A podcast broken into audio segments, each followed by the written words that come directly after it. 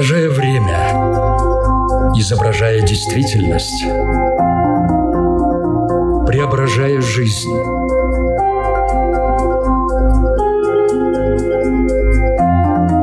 Форма выражения. Программа о том, как мы проявляем себя в этом мире.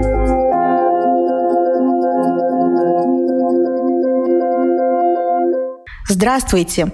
В эфире Латвийского радио 4 программа «Форма выражения». У микрофона Александра Плотникова. Сейчас в силу развития современных технологий у большинства из нас жизнь делится на реальную и виртуальную.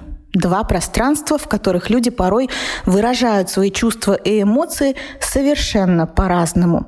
И в этом есть определенная опасность. Социальные сети – это зачастую история про иллюзию. Иллюзию того, что у вас много друзей, иллюзию того, что вы все про других знаете, иллюзию того, что здесь можно выражать свое мнение в любой удобной для вас форме, не заботясь о чувствах других. Предлагаю прямо сейчас глубже погрузиться в эту тему, чтобы лучше понять, для чего мы столько времени проводим в виртуальном мире, в котором у каждого, как ни крути, есть возможность спрятаться под той или иной маской, нарисовать ту или иную картину своей жизни и найти якобы достоверную информацию на любую тему. Представьте, что социальные сети – это такой большой мыльный пузырь или воздушный шарик. А теперь приготовьтесь к тому, что мы будем прокалывать его вместе с экспертом программы, психологом Аликой Сорокиной. Здравствуйте. Здравствуйте. Форма выражения – В начале программы я сравнила социальные сети с мыльным пузырем или вот воздушным шариком.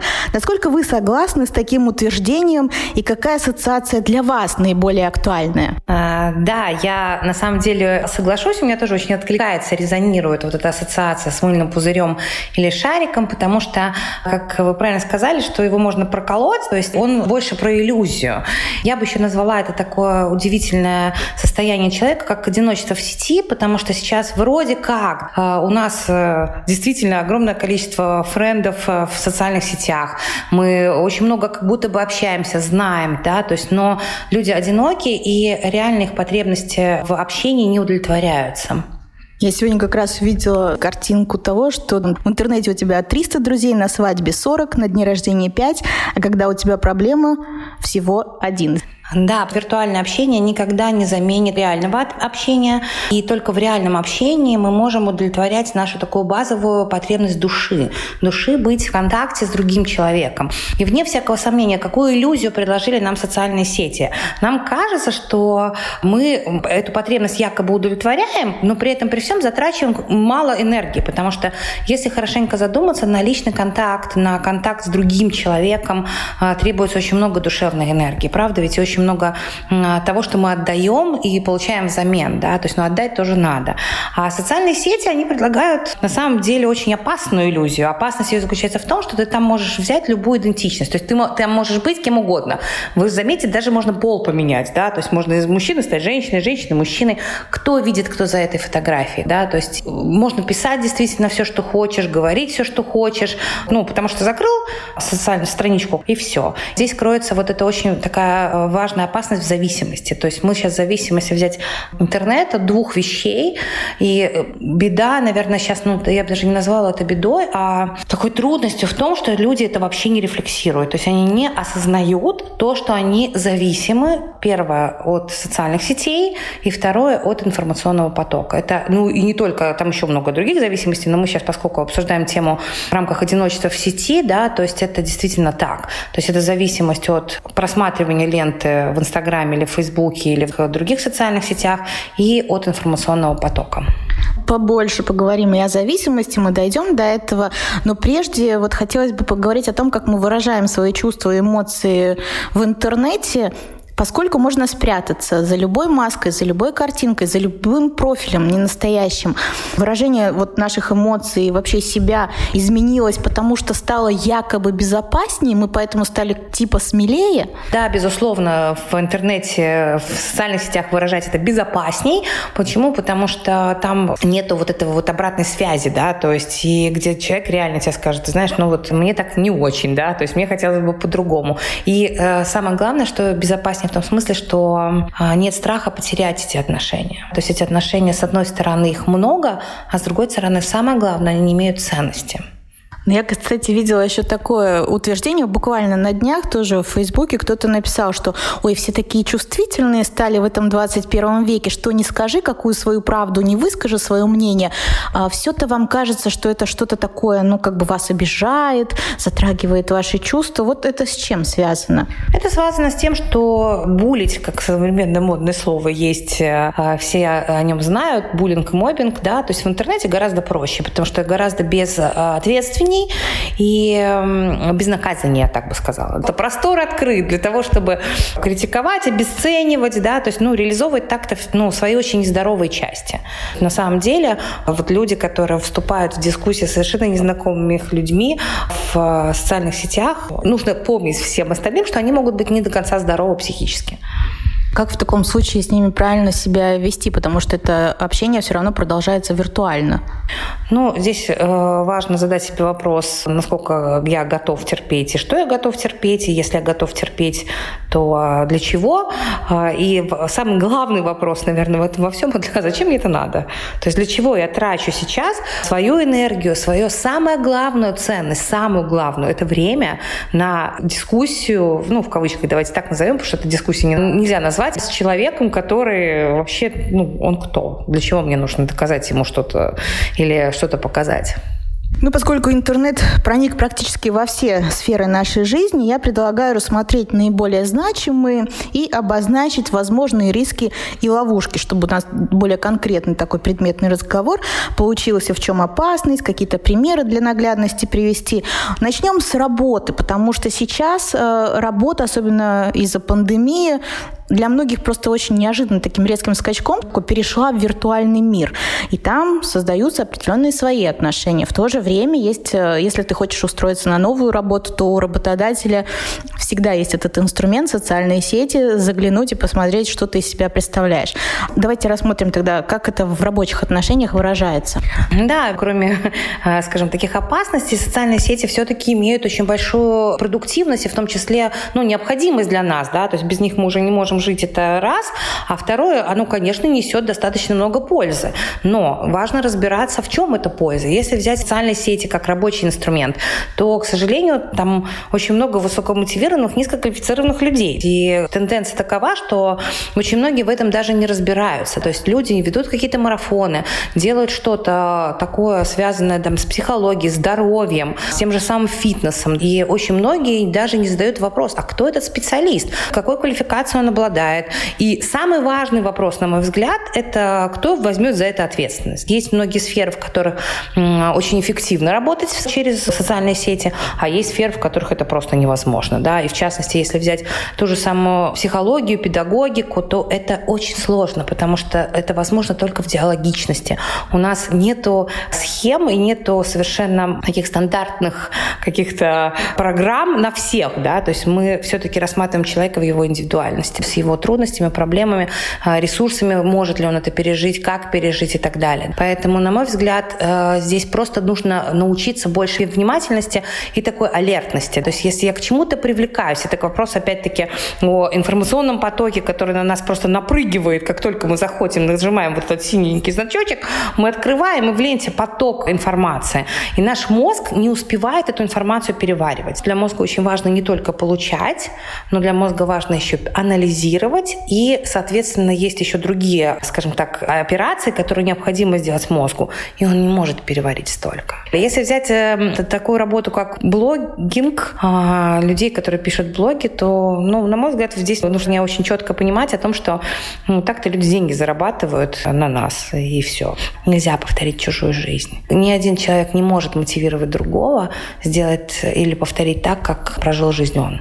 Почему? Потому что другой есть другой. И у вас может не хватить ни ресурса внутреннего, ни ресурса внешнего для того, чтобы стать таким, как тот человек, который пишет блоги. И самый главный вопрос, а вам для чего это нужно? Переходим к следующей сфере, это здоровье, которое очень тоже тесно связано с виртуальным миром, потому что, в принципе, первым делом человеку, у которого что-то заболело или у его близких, он заходит в интернет, э, он может гуглить, а еще в социальных сетях есть группы, в которых можно всегда задать вопрос, приложить фотографию, спросить, что это, у кого вы лечились, посоветуйте. В чем здесь опасность и как себя правильно было бы вести? Опасность здесь опять-таки заключается в информационном потоке, который мы получаем. Хватает ли человеку ресурса, даже интеллектуального, для того, чтобы правильно оценить эту информацию? Это очень важно. То есть, э, когда мне говорят о том, что э, я тут погуглил Алика и поставил себе тут диагноз, как бы, да, то есть подскажите, это так или не так?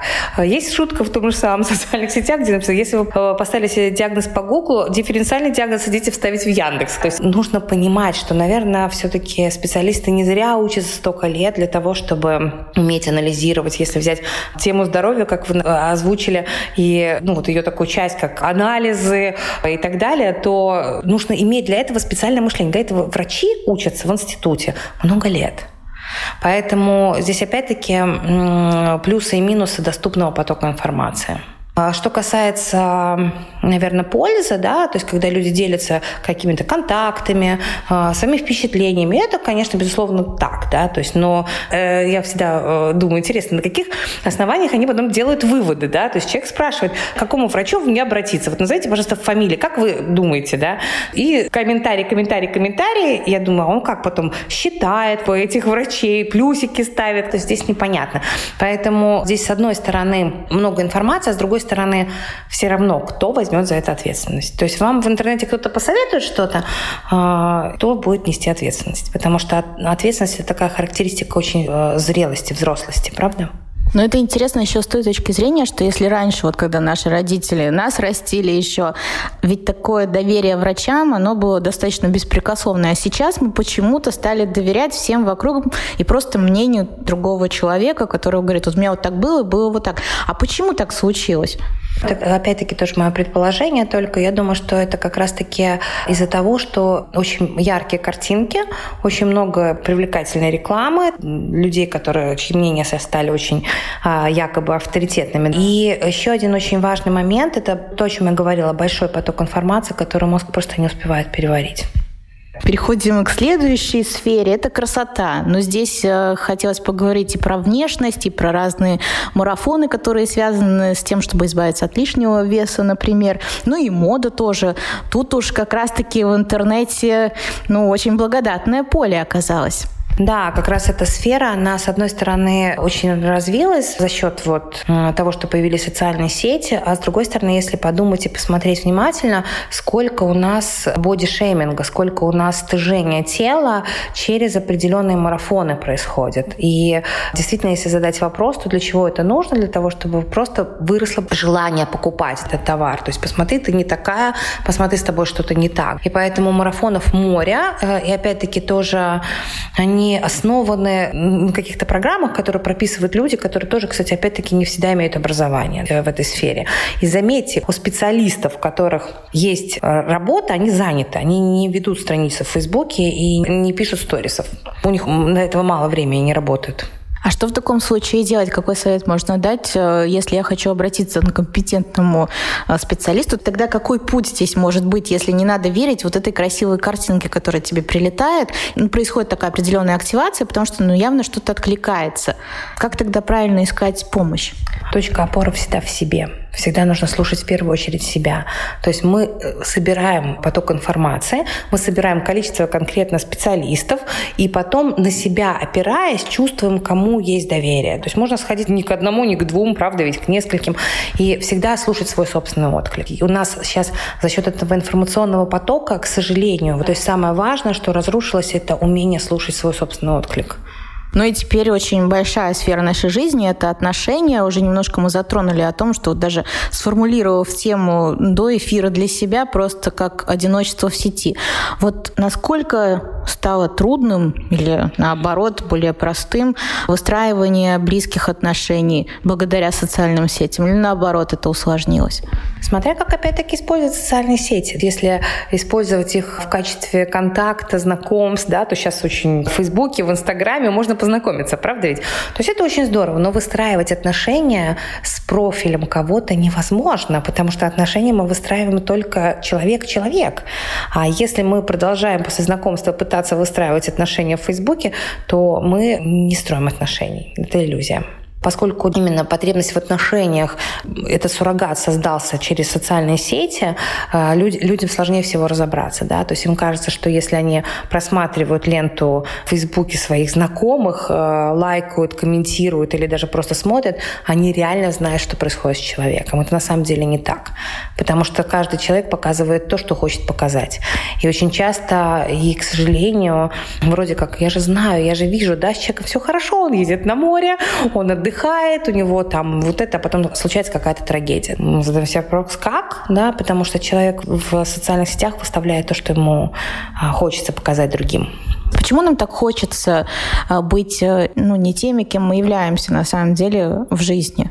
Есть я реальная, есть я идеальная, есть я глазами других, где вот эти все части нашей психики важно закрывать. Да? То есть в социальной сети очень простой способ быстро соединить э, я реальная, я идеальная. Для того, чтобы дойти до я идеального, нужно по-хорошему сделать очень много шагов. Нужно вообще взять ответственность, сделать какие-то действия. А здесь все очень просто. Как бы, да? Ты показываешь только то, что э, другие хотят от тебя увидеть, услышать, или то, что ты хочешь показать. В последнее время все чаще можно услышать, что вот этот такой глянец, э, он надоел, что от этого устали, потому что никто уже не верит. Если раньше как-то вот это было вдохновение, тебе прям нравилось в это окунаться и верить в то, что кто-то может жить так красиво, так хорошо, без забот и проблем, то сейчас это как-то кажется не настоящим. И хочется чего-то вот действительно такого истинного, настоящего вкуса. А почему так произошло? А, я думаю, что здесь не вопрос даже того, э, что разрушилось ощущение, ну, вера в то, да, то есть хотя это тоже, безусловно, имеет место быть, а, здесь люди наконец начали чувствовать, что это не удовлетворяет их потребности. Вот они на это смотрят, и что? Что, что происходит? И действительно, наверное, засилие вот слишком большого глянца, где вот прямо, ну, вот все идеально, да, то есть показывает людям, что, ну, так просто быть не может. Мы-то знаем, мы-то жизнь живем. У нас есть определенные разные стороны, да, то есть разные состояния, в которых мы оказываемся.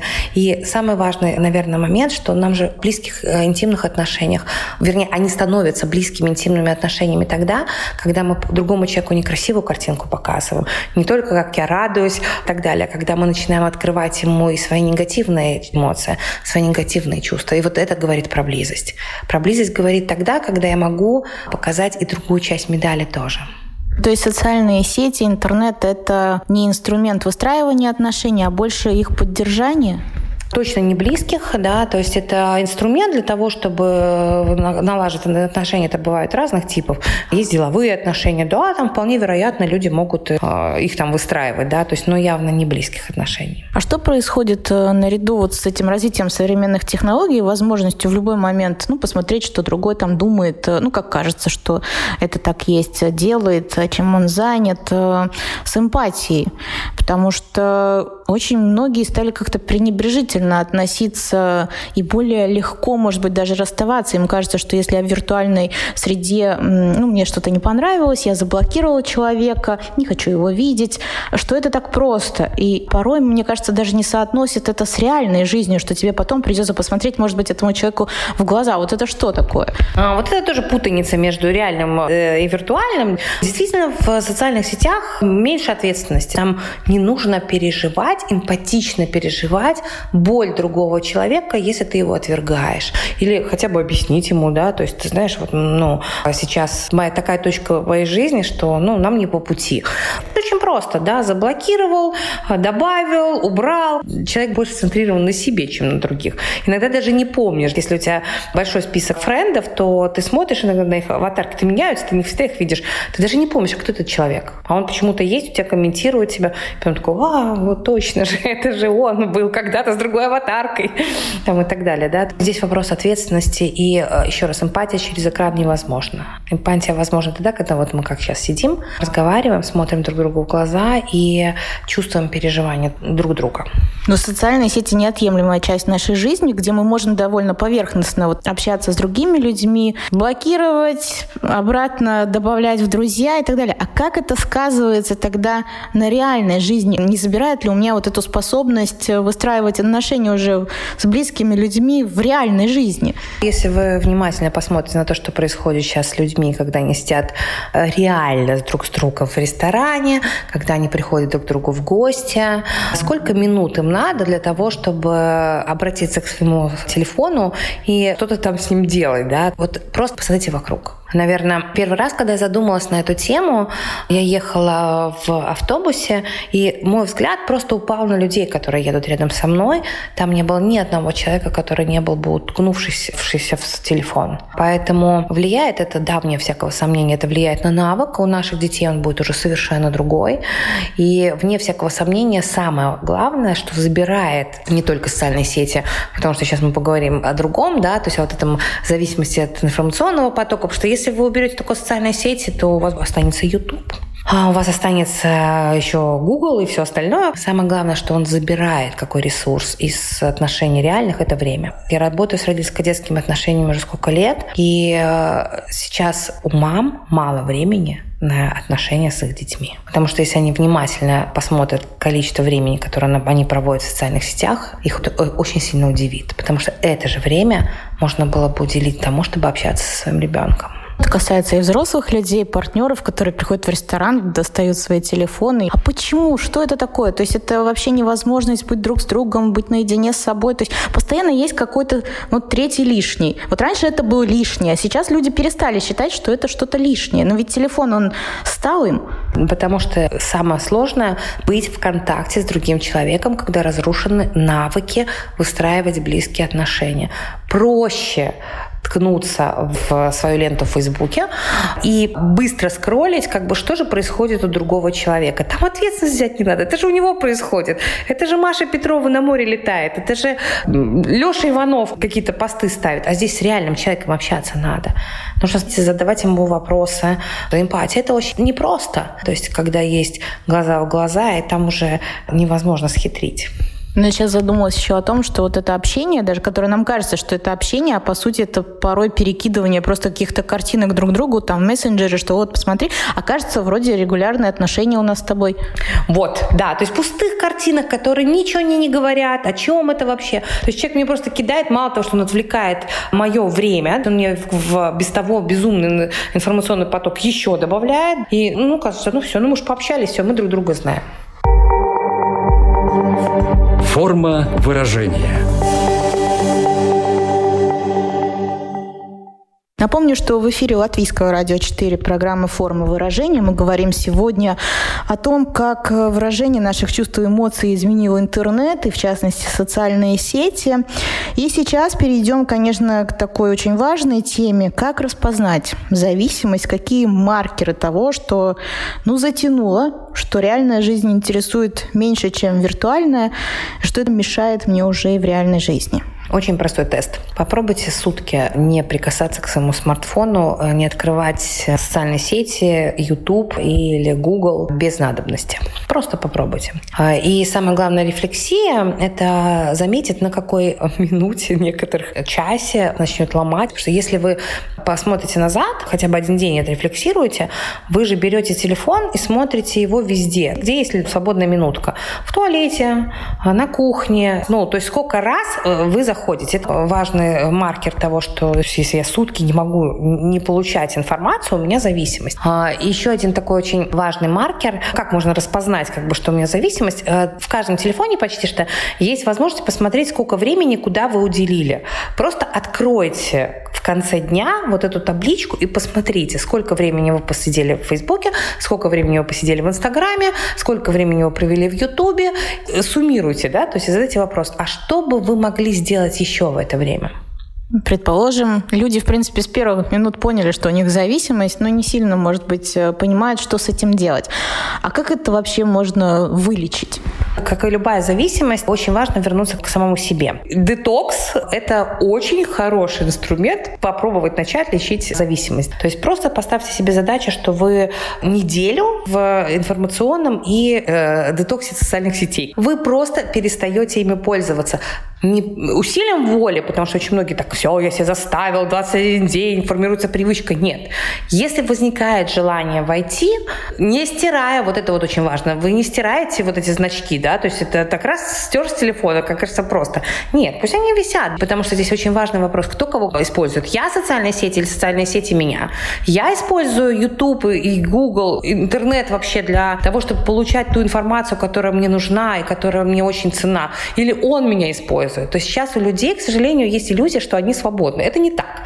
Почему? Потому что свободен человек тогда, когда он вправе выбирать поток информации. Человек вправе выбрать, мне это надо или мне это не нужно, эта информация. Сейчас этого не происходит. Поэтому для того, чтобы вот ощутить эту свободу, и, кстати, очень быстро, буквально несколько дней, я точно это знаю, я сама себе такой детокс устраиваю, и уже через несколько дней, даже буквально на второй день, да, то есть приходит ощущение себя, и оно совершенно другое, потому что восприятие реального мира не оцифрованного. Там есть запах, там есть вкус, там есть э, вот эти все ощущения. Оно дает большое количество дофамина, гормона, который дает нам удовольствие. Если все-таки хочется посмотреть, ну, нужно посмотреть, потому что еще раз, можно использовать вообще-то в пользу, то тогда вопрос себе сам, что я ищу, для чего мне это нужно и какую потребность я сейчас реализую. Вот заходя вечером в Facebook, к примеру, какую я сейчас потребность реализую? Мне хочется отключиться, переключиться, отдохнуть. Сколько времени я себе даю для этого? 10 минут, 15 минут, полчаса. Потому что все же знают этот эффект, да, то есть зашел на 5 минут в Facebook, завис там на 3 часа. Ты действительно очнулся, и ты понимаешь, что там провел 3 часа. Помимо детокса, есть еще что-то, что можно было бы делать? Да, наблюдать за природой. Вот связь с природой, она возвращает нам чувствительность. Я сейчас говорю о нормативной зависимости. Я не говорю о зависимостях э, таких, которые требуют уже лечения. Мы сейчас говорим о нормальной, в кавычках, о зависимости, которая есть у большинства людей. Да? То есть те люди, которые все-таки еще не, не аддиктивности такой. Да? Вот, то есть э, связь с природой, да, то есть наблюдение за циклами природными, оно очень э, возвращает обратно в реальность и к, сам, к самому себе. И еще один очень важный, э, ну, на мой взгляд, способ – это менеджировать встречи реальные с друзьями. То есть организовывать. Позвоните своим друзьям, людям, которые вы хотите видеть, людям, с которыми вы хотите проводить время, люди, которые вам по ценностям близки, которые вам по духу близки. И просто хотя бы один раз в неделю встречайтесь, сделайте что-нибудь для них. Это очень хорошо терапевтирует. Безусловно, здесь нужно приложить усилия. То есть заметьте, что даже для того, чтобы просто пообщаться вечером с, э, в кавычках, друзьями в э, чате, мессенджере, все очень просто. Ты ушел, когда ты захотел, да, то есть тебе не надо дальше терпеть, пока они будут сидеть у тебя в гостях. Не надо стараться там как, каким-то образом им послужить, имеется в виду, там, испечь пирог, сделать так, чтобы им было хорошо, комфортно в пространстве. Там проще, безусловно. Человек слушает, он понимает, что у него есть определенная зависимость, мы даем ему какие-то инструменты, здесь уже все зависит от того, от его такой ответственности. Хочу я с этим что-то делать, не хочу, это понятно. А вот что касается детей, здесь уже получается не их решение, а родительское. Ну, тебе надо меньше сидеть э, в телефоне, тебе надо меньше смотреть YouTube. Вот как это правильно сделать, чтобы не просто забрать у него что-то и ничего не дать взамен, но тем не менее помочь, чтобы этой зависимости не было или она уменьшилась? Чтобы мотивировать немножко родителей включиться в этот процесс, а, я немножко назову, что, в принципе, разрушается от э, большого потребления информации быстрой, некачественной, а, очень клиповой. Э, разрушается восприятие, внимание, концентрация внимания 100% разрушается. Кстати, еще про тест один. То есть, если хотите проверить, влияет ли на вас то, что происходит, эта зависимость, да, то возьмите просто очень сложный длинный текст. Не просто где-то в журнале там и так далее, а «Войну и мир», к примеру. И попробуйте начать читать и осознать, через сколько времени ваше внимание улетит. То, что э, происходит, действительно разрушается концентрация внимания, поэтому это не про контроль. Это не про забрать. И как это? Я сказал родительское, да? Я сказал, так будет. Первое, нужно всегда начинать с себя. Я всем родителям всегда говорю, что начинать нужно с себя. Как мы хотим, чтобы дети меньше сидели в телефонах, когда мы, уткнувшись, сидим ну, в них все время. Это первое. Второе, конечно, нужно чем-то заменить, и заменять нужно общением реальным. Детям вкусно и замечательно, и очень полезно и важно быть в общении, в контакте с родителем. Да? А, кстати, эта зависимость, она, наверное, э, я не, не знаю этих исследований, это я так сейчас просто ну, гипотетически говорю, но у меня сейчас просто связалось в голове, это как вот родители-алкоголики, то есть что когда э, человек находится в состоянии алкогольного опьянения, он выключает себя из общения, из реального общения, то есть его нету, то есть родителя по сути нету. То есть и здесь так. Мама была, и тут мамы нет. Мама поглотил Facebook или Instagram. А, притом это происходит очень быстро. Часто такие очень важные моменты жизни ребенка, когда ему важно, чтобы кто-то был рядом. Посмотрите на в песочнице. Это элементарный пример. Дети играют в песочнице. Ребенку очень важно, чтобы мама построила с ним куличики, чтобы мама посмотрела, как у него получилось кататься, катиться с горки, помогла ему покататься на качелях, э, забрать лопатку Вани Иванова. Что происходит с мамой? Мама в интернете. Первое, еще раз возвращаюсь, это самим собой а, разобраться, то есть сколько времени я, как я, какие правила у нас существуют в доме, и эти правила важно ввести, то хотя бы начните с застолья, с еды совместно, что когда мы вместе едим, телефоны мы не используем, мы их куда-нибудь в коробочку красивенько кладем. У меня вот дома есть специальная корзиночка, куда складываются телефоны за совместной трапезой, потому что это насилие. Это насилие над другим человеком, который хочет с тобой чем-то поделиться, а ты хватаешь свой телефон. Вот. И э, совместные ритуалы, ритуалы любви, такие вот совместного пребывания в такой вот очень близкой совместности, такой очень, очень трепетной близости, это э, тоже ну, хорошая помощь. Их надо выстраивать, и выстраивают их родители. Не дети придут, потом скажут, мамочка, пошли в кафе. Они будут до какого-то возраста говорить. То есть, ну, чем старше они становятся, тем меньше мы им в этом отношении нужны, правда ведь? И сохранять эти традиции очень важно. Придумывайте ритуалы любви. Как вы вместе побудете. Э, они могут быть очень креативными. Переходим уже к заключительной рубрике «Домашнее задание». Много мы советов уже озвучили, способов, инструментов, но, может быть, есть еще что-то, что можно сделать сегодня вечером или вообще прям сразу после того, как прослушал передачу. Вот в рамках обсуждаемой нами темы. Какое могло быть домашнее задание? Я рекомендую завести маленький дневничок, тетрадочку или блокнотик, в который в течение вот этого вот времени, когда вы будете на информационном детоксе, детоксе социальных сетей, вы бы записывали свое состояние. Это раз. И второе, чем вы заполняете конкретно эту пустоту. Это, ну, потому что пустота, она возникнет, да, как и при любой зависимости, когда у нас это отбирают, мы такие, а что делать?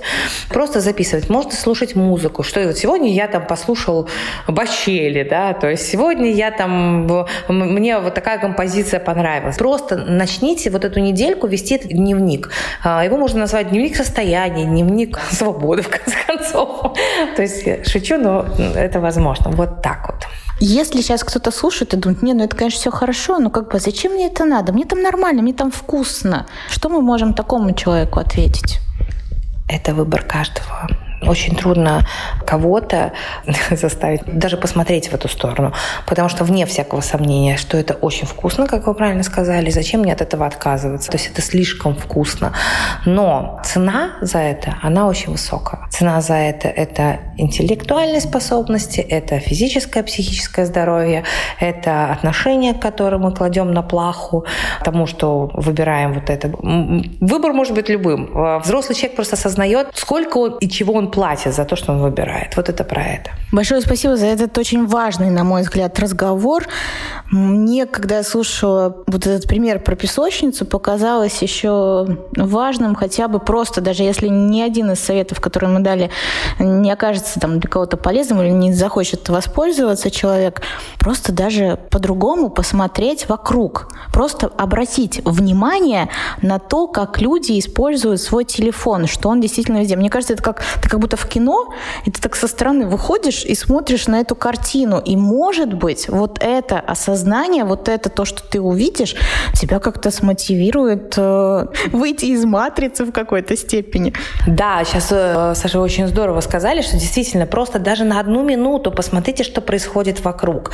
Посмотрите, что э, происходит с вашими детьми. То есть сейчас даже, даже ладно, хорошо с нашими детьми, э, потому что детей чужих не бывает, я всегда говорю, и это очень важно взрослым все-таки включаться, даже когда дети на улице есть э, без внимания взрослых, и он что-то делает, ну, то есть э, посмотрите, что происходит. Здесь уже даже вопрос не просто даже психического здоровья, здесь вопрос конкретной безопасности, потому что человек, не отрываясь от телефона, переходит дороги, еще наушники иногда, да, и отлично все, да, посмотрите, что происходит вокруг. Чем мы платим за то, что мы получаем вот такую маленькую зефирку в шоколаде в виде суррогата реализации потребностей. Потому что, по сути, это суррогат.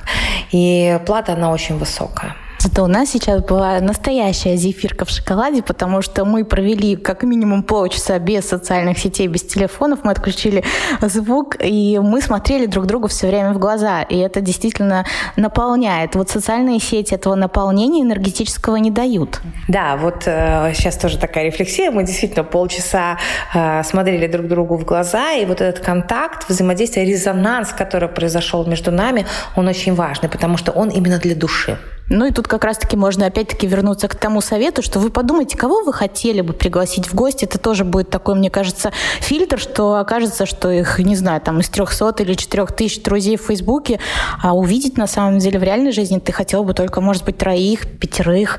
Это действительно так, потому что в такого количества э, друзей не может, в кавычках, охватить наша психика. Безусловно, людей, которые вы хотите увидеть, с которыми вы хотите пообщаться, и самое главное, даже у вас хватит ресурса, энергии, спросить, а как у тебя дела? Ты как? Ты как вообще по жизни? Их будет не так много. И это здорово, потому что безупречных людей э, в нашей жизни, людей, которые мы можем назвать безупречными, проверяет только одно время – но наше время уже истекло, программа заканчивается. Напомню еще раз нашим радиослушателям, сегодня мы говорили о том, как интернет изменил нашу форму выражения, как мы живем в виртуальной и реальной жизни. И разобраться в этом нам помогала психолог Алика Сорокина. Еще раз большое спасибо за беседу. Спасибо, до свидания. И последнее, что хочу сказать, это позаботьтесь о своей свободе. Я, Александра Плотникова, желаю вам того же. Мы с вами встретимся ровно через неделю. Пока. Отражая время, изображая действительность, преображая жизнь.